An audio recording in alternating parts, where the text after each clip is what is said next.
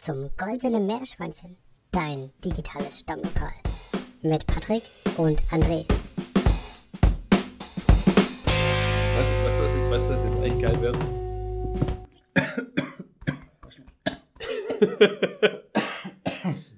Sprich. Ich fände es geil, wenn wir eigentlich einen Kaffee uns gemacht hätten vor der Aufnahme. Aber lass uns einfach, lass uns einfach mal so. Ich mache nebenher einfach schon mal Wasser heiß. Ähm, ich bin für Ingwertee. Ich habe einfach keinen Bock, die French Press jetzt sauber zu machen. also, erzähl doch schon mal ganz kurz, äh, worum es geht und ich mache mal ein bisschen Wasser heiß.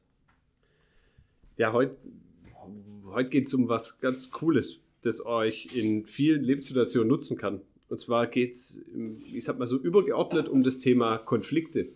Also, egal in welcher Lebenssituation ihr Konflikte habt, kann euch die heutige Folge nutzen. Und wir werden mal gucken, wie man Konflikte, also wie man Konflikte schürt, aber nicht mit dem Fokus, wie man sie schürt, sondern wie man sie löst. Und das sind übergeordnete Ziele von Gruppen das große, große Thema. Und dazu haben wir euch mal wieder ein geiles Experiment aus der Psychologie rausgesucht. Das heißt also, wir haben zwar das Thema Konflikte an sich als Überbau, aber eigentlich als Subüberbau haben wir das Thema auch Gruppendynamiken, oder? Kann man das so sagen? Ja, es geht um Gruppendynamik und vor allem um, wie bringt man eine Gruppe dazu, ein gemeinsames Ziel zu haben. Und zwar jetzt Sommer, Sommer ein bisschen um warm zu werden, so ein bisschen Ra Raterunde machen. Du hast, glaube ich, was vorbereitet, Patrick. Ja, klar. Eine Frage direkt vorneweg.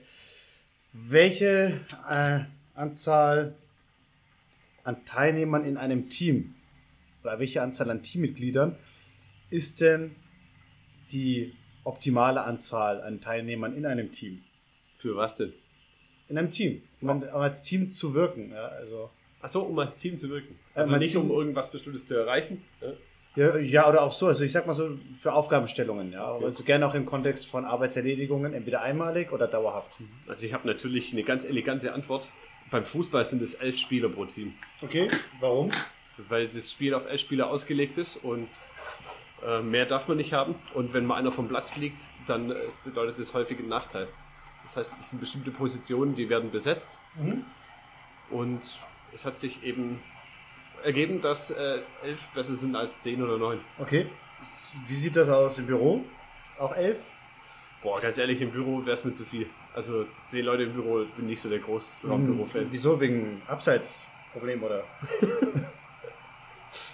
Nee, weil ich es einfach dann, dann störend finde. Also Okay, es, soll, es sollte eine gewisse Dynamik da sein unter den Kollegen, Ja. auch im Büro finde ich.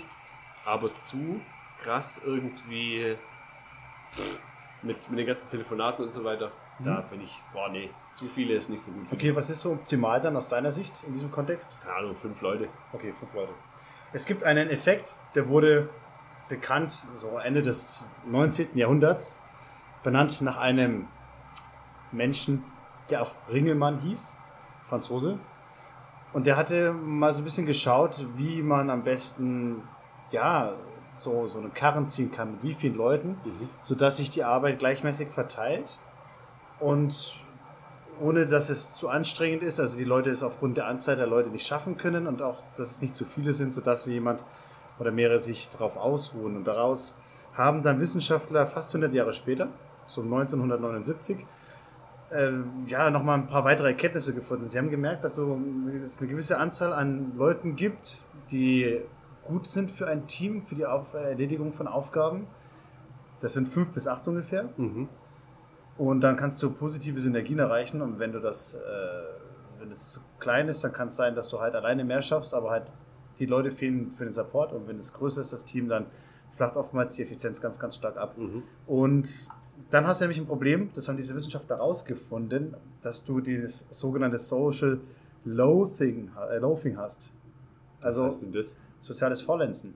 Toll, Ah, ein okay. anderer macht es. Dass Ah. wirklich der eine oder andere sich dann ausruht, vielleicht im Team, weil ja genug da sind, um dann vielleicht auf ihn was mitzumachen. Mhm. Und das kann wiederum zum Koppeleffekt führen, dass das viele sich denken, wenn der nicht so viel macht, dann mache ich jetzt auch nicht mal so viel, weil ich keinen Bock habe. Alles zu machen, in Anführungszeichen. Und dann gibt es den sogenannten Gimpel-Effekt. Das ist so die Konsequenz daraus, dass sich halt viele Leute dann so ein bisschen da reinsetzen und sagen, nee. Und deswegen sagt man so, also acht Leute ist eigentlich ideal, so als grober Richtwert. Halte das auf jeden Fall einstellig, das Ganze. Wenn du bei zehn Leuten bist, hat man mal gesagt, gut, dann hast du ja schon 45 Kommunikationsmöglichkeiten, bis jeder mal miteinander gesprochen hat. Mhm. Und dementsprechend hast du dann, knickst du dann irgendwann mal in der Effizienz, Effizienz und Effektivität massivst ein. Okay. Kann man so ganz grob sagen. Also, mal kurz als Zwischenkommentar. Ich habe noch nie einen Wasserkocher gehört, der so laut ist wie deiner. ja, der, der kommt vom Flughafen, oder? Ich wollte uns jetzt mal so, so ein kleines Airport-Feeling nochmal äh, geben in Corona-Zeiten. Okay. So, jetzt mal Boarding Pass Also- her, ne? Bitte? Boarding Pass her. Boarding Pass? Weißt du noch, was das ist? Nee, sorry, ich bin schon lange nicht mehr geflogen. Perfekt. Also, auf jeden Fall, Ja, aber was, was sagt uns jetzt diese Gruppengröße 5 bis 8? Eigentlich, ich verstehe es nicht so ganz, was, was du mir damit sagen möchtest, aber die Kernaussage ist auf jeden Fall, es gibt eine optimale Größe. Zu viel ist scheiße, das wollte ich dir damit auch sagen. zu viel ist scheiße und zu wenig ist scheiße. Und jetzt gibt's ähm, der eigentliche Kern von unserem heutigen Podcast ist ein Experiment. Das nennt sich Robbers Cave Experiment. Und da hat man nicht acht Leute zusammengetan, wie du jetzt vorgeschlagen hast, sondern elf Jugendliche. Mhm. Zwar hat man, es war in den USA im Robert Cave, Robbers Cave National Park, irgendwo in der Nähe von Oklahoma muss es sein. Und man hat elf Jungen im Alter von elf bis zwölf Jahren in ein Ferienlager geschickt. Und es waren alles weiße Jungs, alle aus derselben Klasse, also Klasse, Mhm. also gesellschaftlicher ähm, Klasse. Es waren keine Mädchen dabei und alle waren Protestanten. Mhm. Also mal so von außen betrachtet eine Gruppe ziemlich homogen. Mhm. Also so rein äußerlich. Also es waren jetzt keine gesellschaftlichen Faktoren irgendwie, die von vornherein äh, zu einem zu, zu irgendwelchen Spannungen geführt Mhm. hätten in Also der es geht, Gruppe. Also es geht quasi darum, dass man sagt, wenn ich so ein Experiment durchführe, möchte ich schauen, dass ich möglichst eine bis zwei variable Faktoren habe, idealerweise nur einen Mhm. und der Rest sollte einigermaßen konstant sein. Und Mhm. gerade in der Zeit hat man noch das Thema gehabt mit der Rechtunterscheidung zwischen Schwarzen und Weißen, also Mhm. auch offensichtliche Unterscheidungen. Ja, Ja, auch zwischen Mann und Frau, dass Mann man und eben Frau, komplett trennt. Religion und so weiter. Und dadurch hat man, sage ich mal, ganz viele variable Faktoren, die womöglich die Erkenntnisse, äh, ich sag mal, die Ergebnisse verfälscht hätten. Mhm. Rausgenommen, ne? Kann man so Mhm. sagen. Ja, Hm? denke schon. Auf jeden Fall, man hat diese elf Jungen in, in, den, in den Ferienlager geschickt und die Campleiter, die waren natürlich böse Wissenschaftler. Das waren keine Campleiter, die den Kids wie einen coolen Urlaub machen wollten, sondern die haben ganz, ganz böse Absichten gehabt. Mhm. Und äh, angeleitet war das von Mustafa Sheriff, ein türkisch-US-amerikanischer Forscher oder beziehungsweise Wissenschaftler im Be Gebiet der Konfliktpsychologie. Und er hat mit den Kids ein Experiment vorgehabt. Das hat sich über das komplette Camp gezogen und es lief in drei Phasen ab.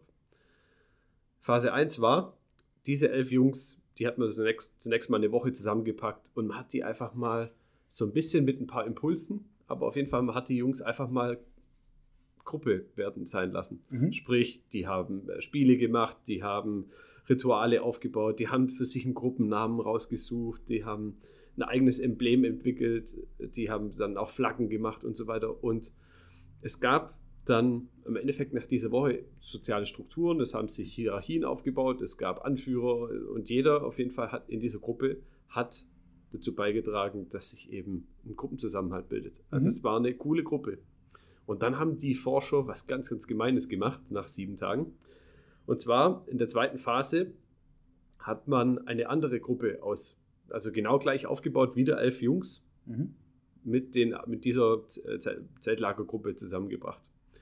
Und das war die Phase der Competition. Also da ging es um Wettbewerb. Die, die Forscher haben ganz gezielt versucht, mit, äh, mit sportlichen Wettbewerben, also zum Beispiel Tauziehen, Baseball und so weiter, da wirklich ein Feindbild aufzubauen.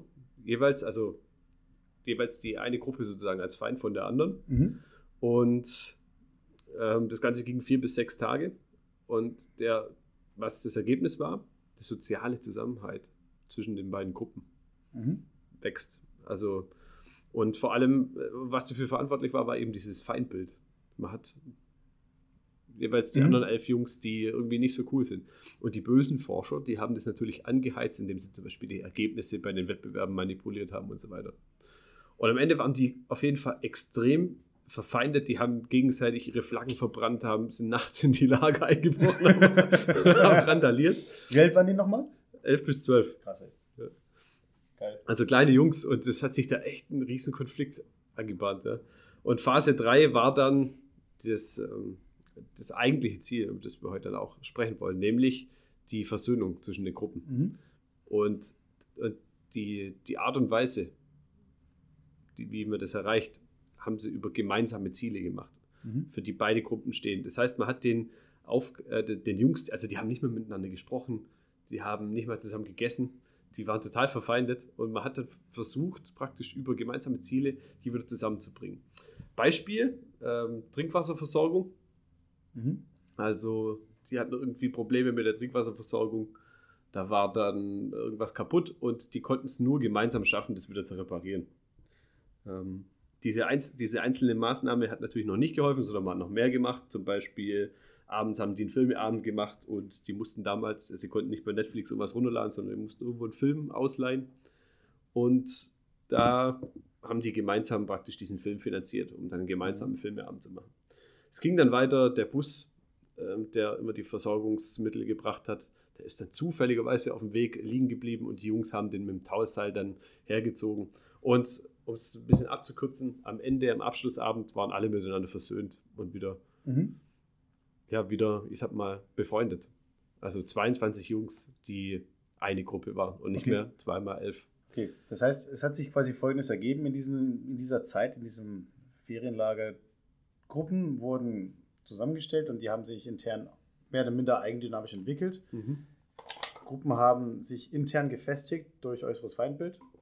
Und Genau. letztendlich haben Gruppen zueinander gefunden zu einem gesamten, zu einer gesamtsozialen Struktur aller, die dort Teilnehmer waren, also die 22 Mhm. Kinder, durch Aufgaben, die nur gelöst werden konnten, indem wirklich alle gemeinsam zusammenhalten. Mhm.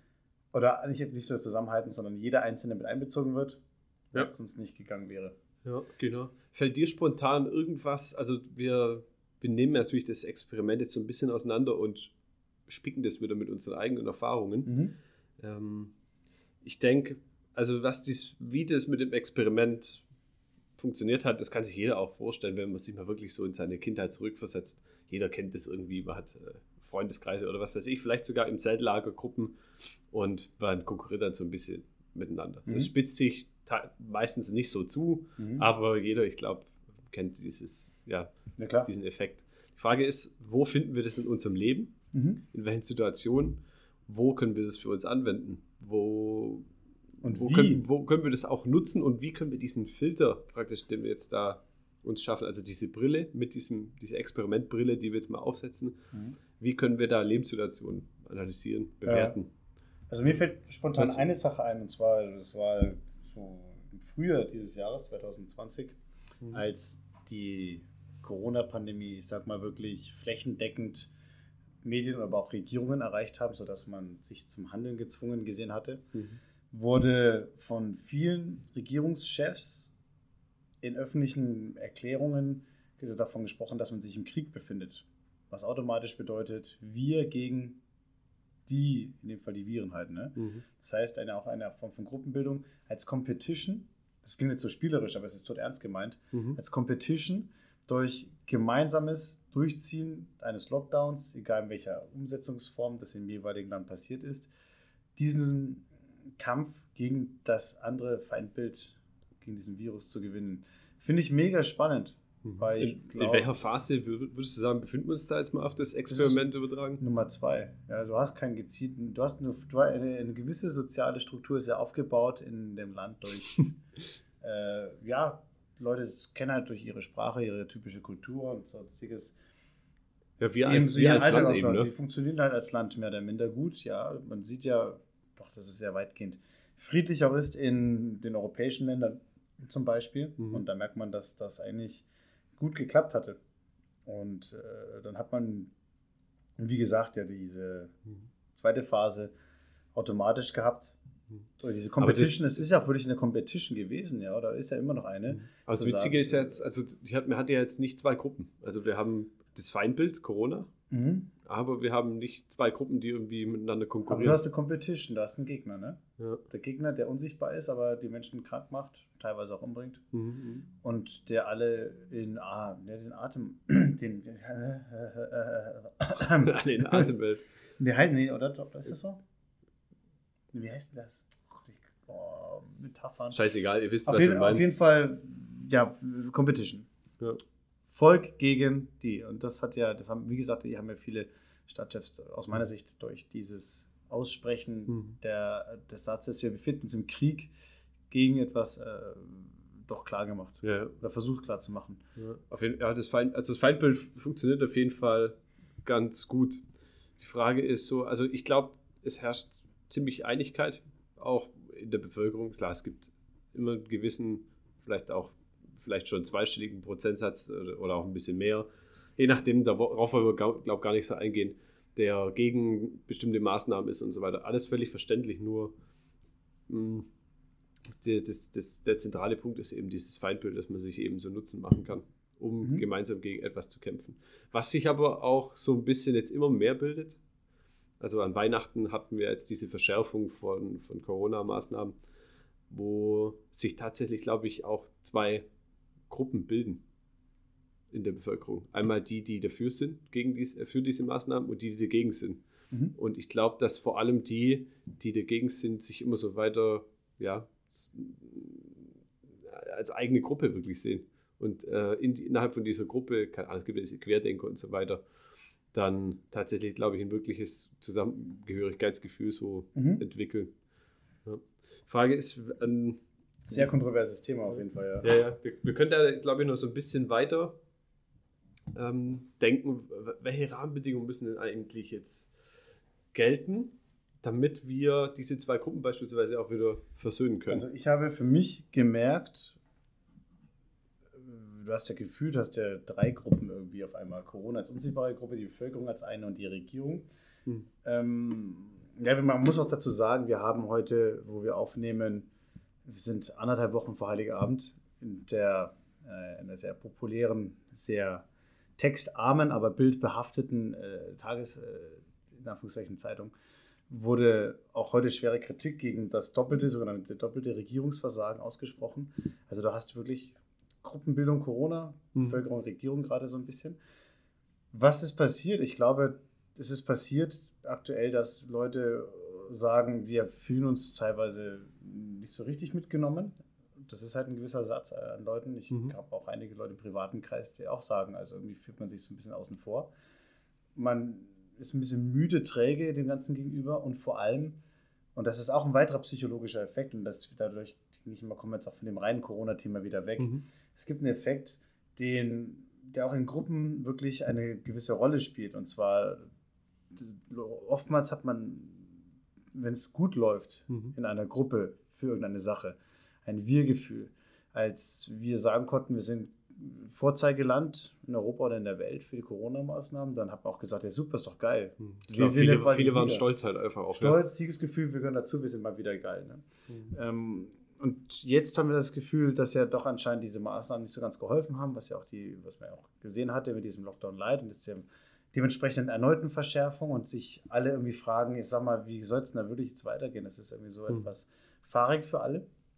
Also wir haben auf der einen Seite diese, diesen positiven Effekt, mit dem wir uns gerne identifizieren. Da haben wir alle mitgeholfen, dass es im Sommer beispielsweise hier bei uns ganz gut funktioniert hat. Wir alle, aber jetzt ist es Ja. halt die Regierung, die Ja, einfach genau. scheiße sind. Na, wir natürlich nicht. Ne?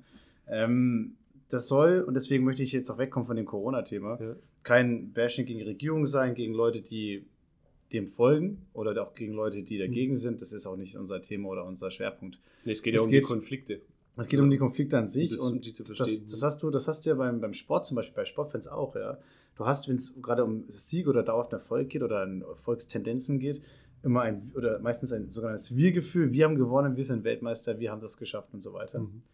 Und in der Niederlage herrscht oftmals eine Distanzierung gegenüber dem Team, wo man dann sagt, nicht wir haben voll verloren, wir haben heute versagt, sondern ey, die Mannschaft hat heute scheiße gespielt. Ey. Also, sie sind abgestiegen und so, ne? Wo also wirklich, wo man sagt, als Fan identifiziert man sich mit der, beispielsweise mit der deutschen Nationalmannschaft halt. Mhm.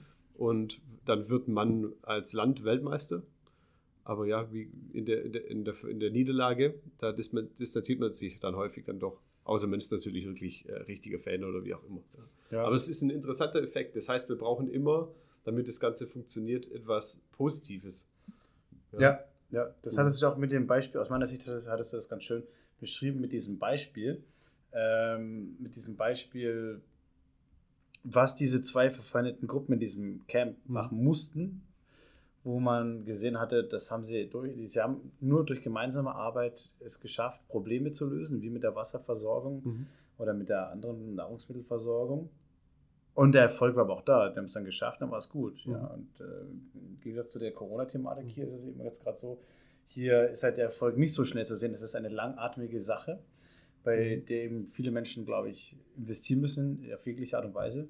Sozial, finanziell, emotional, wie auch immer. Und also wo dann wir haben, wir haben natürlich auch eine man, ganz, eine ganz andere Komplexität.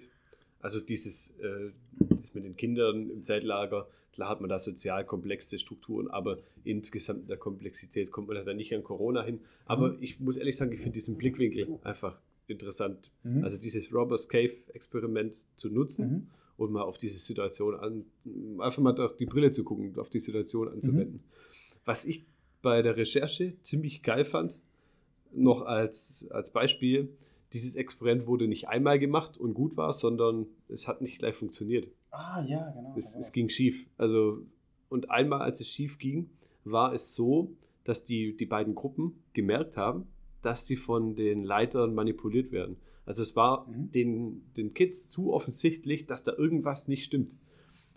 Und diese Manipulation hat dazu geführt, dass die sich verbündet haben, die beiden Gruppen, trotz äh, dieser, ähm, dieser Verfeindung, die ja ange, angestrebt wurde. Mhm.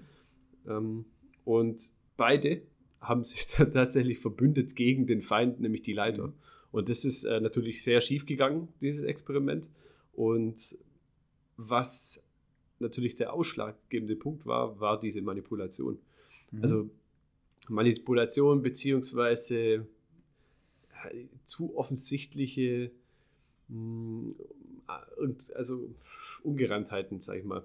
Und das, vielleicht um da wirklich das Corona-Thema abzuschließen, das war mir noch wichtig, das da nochmal anzuwenden. Mhm. Wenn wir mal sagen, die Leiter in diesem Camp sind jetzt, ist jetzt beis- beispielsweise unsere Regierung und vielleicht will die ja natürlich nur das Beste für uns. Davon ist ja mal auszugehen. Mhm. Ähm, aber wenn jetzt ein Teil von der Gruppe, ja, von, von uns, merkt, dass die, dass die Leiter äh, irgendwie mm, Maßnahmen beschließen, die unschlüssig sind oder irgendwelche Ungereimtheiten sich auftun oder wo wir einfach merken, hey, irgendwie fühle ich mich ein bisschen manipuliert, fühle mich nicht abgeholt. Ja Mhm. dann glaube ich, kann es auch mal ganz schnell passieren, ähm, dass sich da Gruppen auch zusammentun in der Bevölkerung und da wirklich mal Radau machen. So wie in dem, also so wie in dem Experiment es auch mal Ja, fehlschlägt. ja. Und ich glaube, da müssen wir, müssen wir aufpassen. Ich finde das deswegen auch sehr spannend, weil es ja darum geht, äh, gerade Corona ist halt einfach so ein tagesaktuelles Beispiel oder jahresaktuelles Beispiel sogar, in dem wir sagen können, viele Mechanismen, die wir sehen, auch von Leuten, die in alle Richtungen diskutieren, übrigens Tee ist heiß, Vorsicht. Ja, ich, ich habe hab meine Zunge verbrannt. Was hast du, was hast du kühn? Ich habe noch so, so, so ein Kühlpack. Äh, fällt gerade auf, wir wollten ja vorhin beim Einkaufen, ich habe vergessen, Spinat zu kaufen, aber das noch am Rande. Verdammt. Also, Äh, was wollte ich sagen? To- Ich wollte- ich- Tommy ich- Schmidt hat mal gesagt bei Gemischtes Hack, ey, kennst du das, wenn du bei McDonalds deinen Kaffee kaufst und der ist so heiß, dass man daran einen Joint anzünden kann? so heiß ist der Tee jetzt auch. Ich kann nicht kalt kochen. Wenn der Ko- Wasserkocher schon laut ist, dann hat er zumindest seinen Job gut gemacht hier Nachhinein mit dem heißen Wasser. Auf jeden Fall, summa summarum. Was wollte ich sagen? Verdammt. Es geht darum, dass man in sozialen Gruppierungen, die wir vielerlei in unserem Alltagsleben auch haben, dass eben typische wissenschaftlich belegte psychologische Mechanismen greifen, Mhm. die einfach funktionieren. Was bedeutet, dass Sachen, sorry, aber normal sind. Sie sind nicht schön, nicht toll, nicht geil, sie sind aber normal. Wenn man weiß, dass sie normal sind und warum sie normal sind, Mhm. das versteht, dann führt das dazu, dass wir überlegen können, wie gehen wir denn da mit um am besten. Mhm. Und deswegen fand ich jetzt auch dieses Thema mit Corona, wo du auch gesagt hast, ja, die Leute mehr abholen, damit man zumindest von denen, die dagegen sind gerade und sich dagegen sträuben, laut Mhm. oder leise, zumindest mal einen großen Teil irgendwie abholt. Mhm. Nicht die ganz wenigen, die, ich sag mal, komplett beratungsresistent sind, aber wo man Mhm. zeigt, wir können das nur gemeinsam schaffen, was einfach inhaltlich richtig ist aus meiner Sicht. Aber das können wir auch nur dann gemeinsam schaffen, wenn wir wirklich auch alle, ich sag mal, offen und ehrlich miteinander umgehen und fair miteinander spielen. Ja. Und dieses fair miteinander spielen heißt eben nicht, verschiedene Beschlüsse regelmäßig zu machen. Und jetzt heute und die letzten zwei Tage kriegen die Politiker eben auch knallharte Aussagen von vor einigen Monaten um die Ohren gehauen, auch in den großen Medien, Mhm. die sich da doch einigermaßen auch, ich denke mal, zurückgehalten haben. Ja. Weil man kann nicht alles richtig machen, auch in der Politik nicht, nur die Akzeptanz sinkt eben und dann ist es brandgefährlich in der Ja. Bevölkerung. Und die Und Akzeptanz. vor, und vor allem, man sollte auch vermeiden, überhaupt mal diese beiden Gruppen überhaupt zu bilden. Also wir haben ja eigentlich eine Einheit und es Ja. müssen ja erstmal, um Konflikte zu haben, auch Gruppen gebildet werden. Ähm, mir, beispielsweise, Ja. es wird so ein Jung-Alt-Konflikt auch geschürt irgendwie. da fällt mir aber was dazu ein. Ich möchte jetzt äh, keine Verschwörungstheorien oder sonstige große politische Diskussionsfässer auftreten, aber es gibt ja dieses Divide et Impera aus dem Römischen, Teile und Herrsche. Und man sagt, wenn man zwei Gruppen gegeneinander aufbringt, sind sie in der Summe besser kontrollierbar und vor allem besser regierbar für das große Ganze. Ich weiß nicht, ob das gewollt ist, hier im Bereich äh, also Corona, vor allem nicht, aber auch in dem Bereich äh, Alt und Jung, der Konflikt. Weiß ich nicht, möchte ich nicht beurteilen, kann ich nicht Aber beurteilen. Aber, es- ich glaube, das sind um- äh, ich Mechanismen, glaub- die man eben verstehen kann. Ne? Und Teil und Herrscher heißt aber auch, du hast wieder zwei Gruppen. Mhm. Und die Experimentleiter oder die Leiter der Gruppe oder die Autoritäten über der Gruppe können dann quasi entsprechend Sachen steuern. Finde ich total interessant. Ja. Es ist, es ist interessant und ob das beabsichtigt wird oder nicht, ich glaube, das ist, glaube gar nicht der Punkt. Wir, wir, wir sollten, ohne da tieferes Wissen zu haben, so, niemand irgendwas unterstellen. Nee, nee, Aber ich feiere so Experimente, so psychologische Experimente einfach übel, weil man, weil es einfach wie so Brillen sind. Die, die kann man, wie so Filter, die kann man sich aneignen Mhm. und für bestimmte Situationen kann man die einfach mal aufsetzen und durch diesen Filter durchgucken Mhm. und dann schauen, hey, wie, wie sieht denn es eigentlich tatsächlich aus? Ähm, ich- lass uns, lass uns mal nochmal Mhm. in eine ganz andere Richtung gehen. Mhm. Corona ist natürlich, das löst Emotionen bei uns aus. Äh, Vielleicht lass uns nochmal ein Beispiel finden, in dem wir sagen, da haben wir zwei Gruppen und wie können wir es denn nutzen, hier gemeinsame Ziele zu, zu, zu bilden, Mhm. um eben diese Gruppen wieder zusammenzuführen. Also ich denke zum Beispiel, fällt dir spontan was ein, also vielleicht im Thema ähm, Sport oder im Thema Arbeit, fällt dir noch irgendwie was ein? Ich habe ja früher, genauso wie du, Feriencamps betreut im Fußball Mhm. und auch öfter mal Campleiter gespielt. War total cool. Was heißt gespielt? Also ich war ja eigentlich Wissenschaftler und habe dann so getan, als wäre ich Campleiter. nee, ich war in dem Fall wirklich Campleiter und habe rückwirkend betrachtet, jetzt mit dem Wissen über dieses Experiment. Also wie waren das das war, also bei mir, als ich dort war, waren das Kids so 11 bis 16. ja, bei mir war das in der Gruppe, von der ich jetzt gerade sprechen möchte, Mhm. 11 bis 13 sowas. Okay. Also das war noch recht junge. Ja, was krass war, war die, das war nur eine verhältnismäßig kleine Gruppe, waren 13 oder 14 Kids und die haben sich irgendwie, da gab es so nach ein, zwei Tagen schon so dieses, dass ein paar halt aus der Rolle gefallen sind, nicht unbedingt im Sinne von Leithammel oder Idioten, sondern wirklich im Sinne von, ein paar haben es halt irgendwie emotional so nicht so alles ausgehalten, dieses ganze Hin und Her. Ne? Für einige war das echt Also verdammt du, du anstrengend. musst ja sagen, das, es läuft ja im Rahmen von, von den Ferien ab. Ferien freiwillig, die Kinder werden Die sind komplett weg von den Eltern, Ja, weit weg von zu Hause und Mhm. äh, die kennen sich untereinander auch nicht. Also es ist wirklich auch so wie in diesem Experiment so eine... wird reingespült, ja. Ja, genau. Noch ein bisschen heterogener in dem Fall, Mhm. weil du sagst, Kidzeit, Alter ist Grenze fertig. Ja, und was ist passiert letzten Endes? Was passiert ist, ist folgendes. Man hat, also was heißt man hat, das war ich, also wir haben uns nach zwei Tagen überlegt, was wir machen sollen. Also die haben halt irgendwie nicht so ganz funktioniert, vom Abseits vom Platz nicht. Und du hängst halt 24 Stunden aufeinander rum.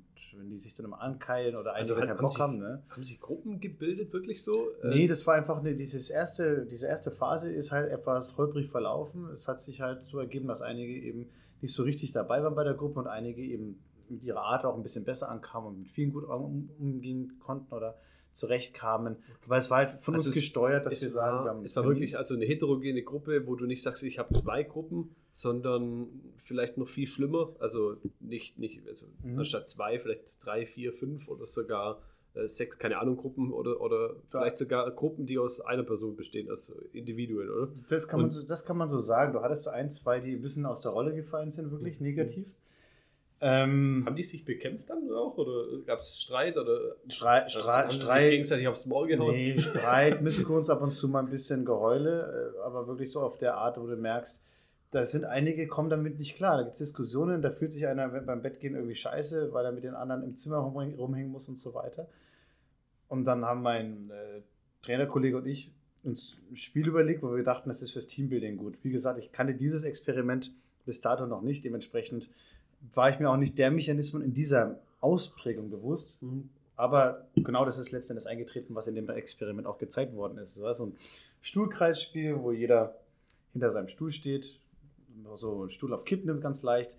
Und Ziel ist es einfach, dass jeder so einen Schritt nach vorne geht zum nächsten Stuhl des anderen und dabei schauen muss, dass weder der eigene noch der nächste Stuhl irgendwie so komisch umkippt, dass er komplett umfällt oder vielleicht mit den Füßen wieder ganz normal auf den vorderen vier Füßen auch mit landet. Ne? Also Also Sprich- so praktisch auf den Hinterbein, Stuhlbein wippen. muss jeder Stuhl bleiben und darf, mit keinen, darf keine anderen Kontaktflächen mehr haben und du darfst nur mit der linken Hand oder der rechten Hand, je nachdem in welche Richtung du läufst, eben diesen Stuhl berühren mit nichts anderem mehr. Punkt. Ja? Also nicht mit zwei Händen, nicht irgendwie keine körperlich, sondern nur mit der Hand, eben, die vorgegeben ist. Wie wir das machen, ist mir völlig egal. Ne? Und wir haben da zweieinhalb Stunden dran gesessen an dem Ding mit den 14 Kindern.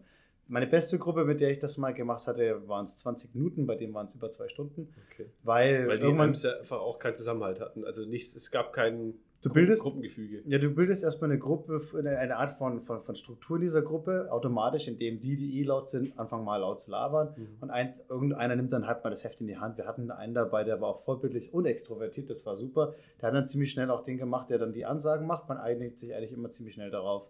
So und so machen wir es. Mhm. Einer gibt Kommandos, damit du auch einen Gruppenrhythmus hast.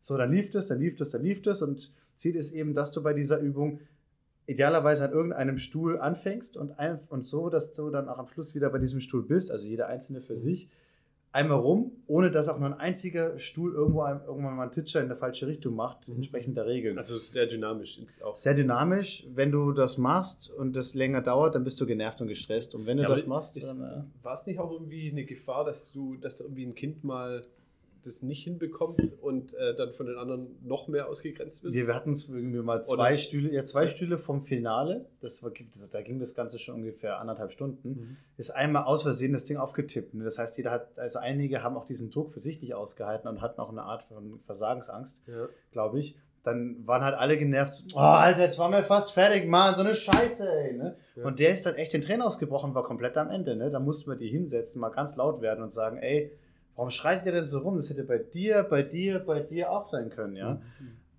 Dann kam da so ein bisschen die Aussöhnung und dann haben wir gesagt, jetzt machen wir es nochmal.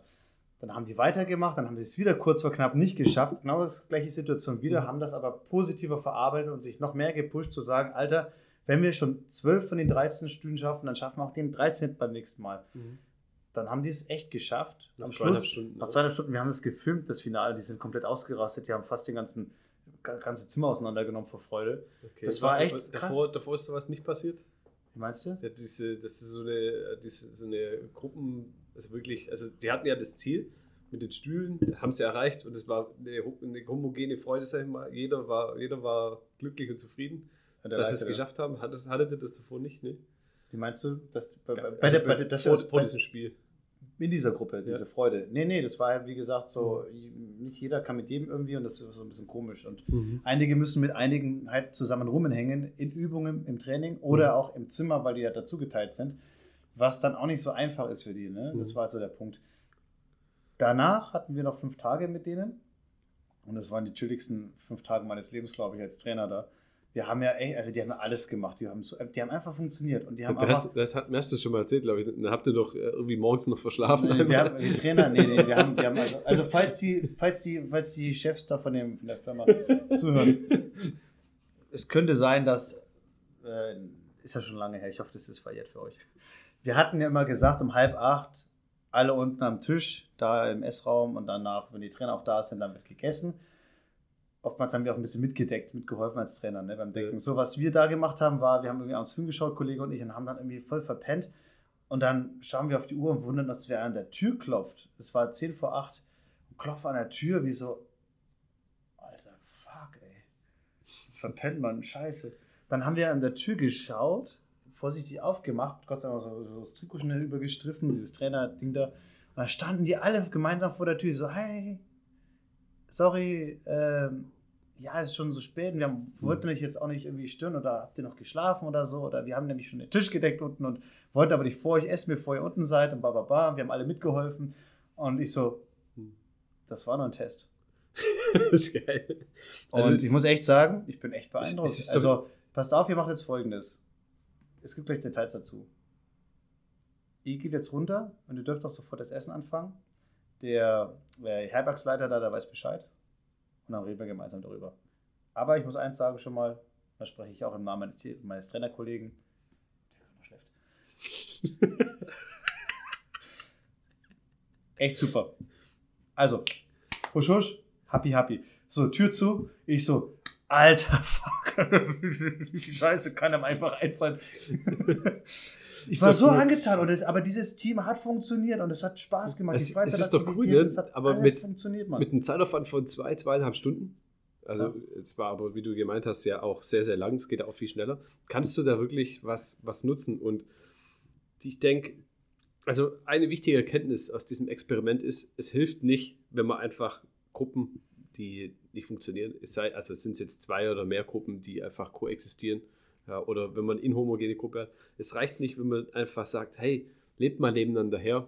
Ähm, Vertragt euch jetzt mal an. das, das funktioniert nicht Mhm. sondern die, die, wirklich die wesentliche Aussage, also bei diesem Corona-Beispiel jetzt oder auch mit dem, mit dem Lager, ja, ähm, oder vielleicht sogar weitergedacht, äh, wenn es bei euch bei der Arbeit ist. Ja, ihr habt vielleicht ein Team, wo es im Team nicht homogen ist oder wo ihr, keine Ahnung, vielleicht habt ihr ein Sales-Team und äh, ein Einkaufsteam und was weiß ich was. Ja. Und es gibt immer das Feindbild. Äh, Ach, stimmt, ja. Mensch, der Verkauf hat gar keine Ahnung, wie Ja, krass genau. das bei uns ist hier im OMA. Aber- nee, aber der, Alter, der Indiens, diese Fronthunde, wir müssen direkt in die Front immer, ne? Also ich habe selber, mal, Service ich hab selber mal ein wieder. Trainingprogramm gemacht und war wirklich in jeder Abteilung von der Firma. Und ich kann euch sagen, es ist unglaublich, was die Leute für Bilder voneinander haben. Und die, die, die Herausforderung auch von der Führungsseite her ist einfach, dieses gemeinsame Ziel zu finden. Weil ohne gemeinsames Ziel wird es einfach schwierig. Ja. Und also nicht nur schwierig, sondern es ist auch ganz elegant, finde ich. Du hast dieses gemeinsame Ziel und das ist ja auch eine total einfache Maßnahme. Ja? Mhm. Und ich glaube, mit dieser Brille in vielen Lebenssituationen schaffen wir es, Gruppengefüge zu bilden, Einheit zu schaffen und einfach ja, Konflikte zu vermeiden. Ja. Ist- Es- ist so, ist das so. funktioniert ja auch auf politischer Ebene. äh, Zum Beispiel, wenn ihr an Israel denkt oder an Irland oder überall, wo es auch Kriege gibt ja, oder Verfolgung. Es sind immer Gruppen, die gegeneinander sind. Und ich denke, man muss es einfach auch schaffen, ein gemeinsames Ziel zu bilden. Und ich glaube, das ist das wichtigste Fazit heute. Finde ich super. Diese Feindseligkeit überwinden durch gemeinsame Ziele. Ja.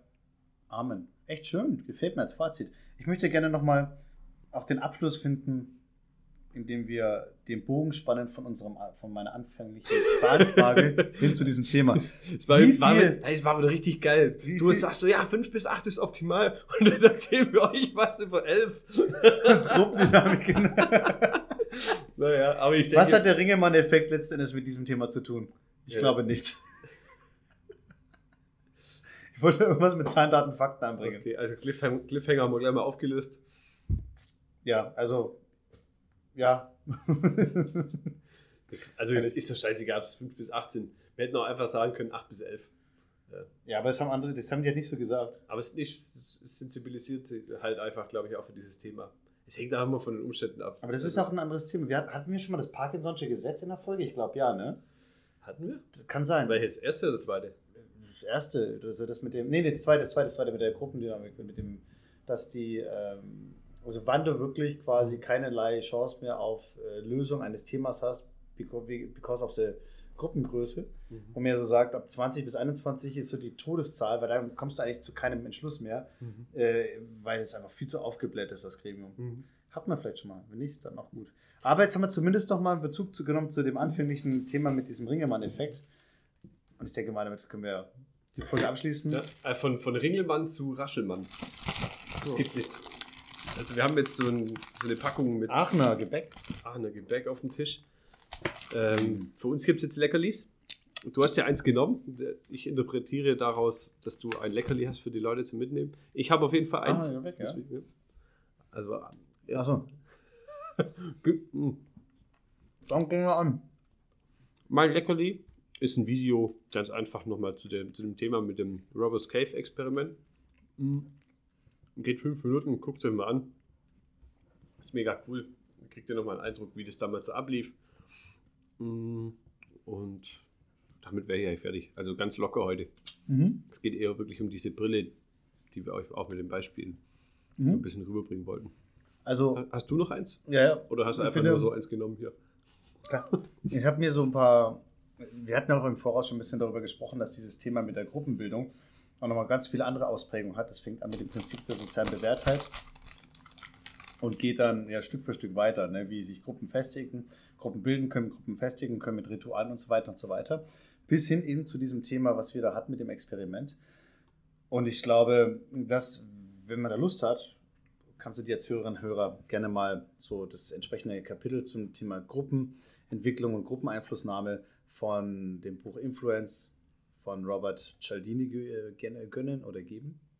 Und das ist mein Leckerli. Dieses Buch, gerade im Speziellen eins dieser ähm, Subkapitel in dem Bereich.